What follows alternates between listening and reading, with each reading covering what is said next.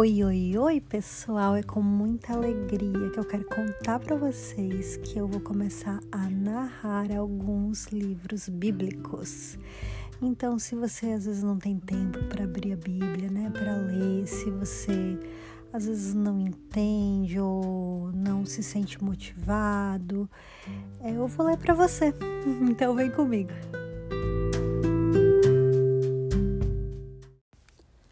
Antes de começar, eu quero te contar que eu utilizo a Bíblia de Estudo Joyce Meyer.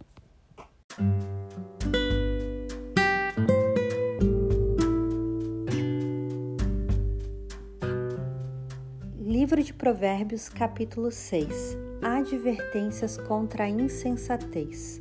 Meu filho, se você serviu de fiador do seu próximo, se com um aperto de mãos empenhou-se por um estranho e caiu na armadilha das palavras que você mesmo disse, está prisioneiro do que falou.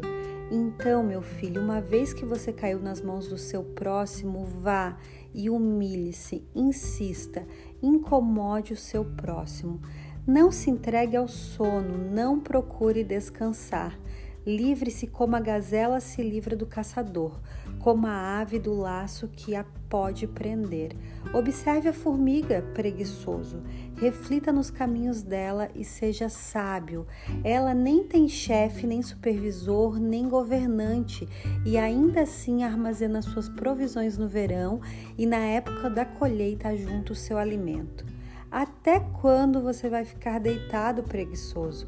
Quando se levantará de seu sono, tirando uma soneca, cochilando um pouco, cruzando um pouco os braços para descansar, a sua pobreza o surpreenderá como um assaltante e a sua necessidade lhe sobrevirá como um homem armado.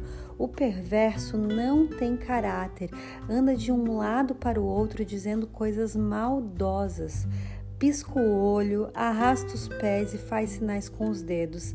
Tem no coração o propósito de enganar. Planeja sempre o mal e semeia a discórdia. Por isso a desgraça se abaterá repentinamente sobre ele, de um golpe será destruído irremediavelmente.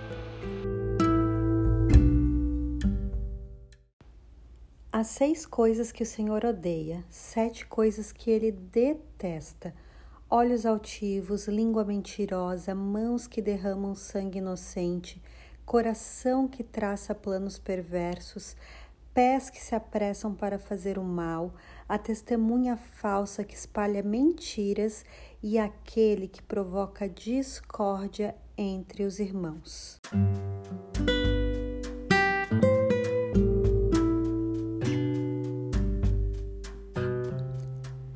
Advertências contra o adultério. Meu filho, obedeça aos mandamentos de seu pai e não abandone o ensino de sua mãe.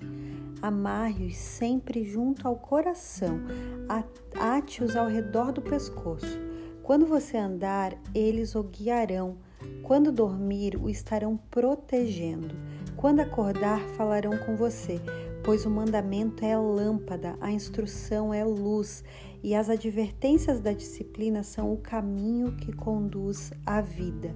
Eles o protegerão da mulher imoral e dos falsos elogios da mulher leviana.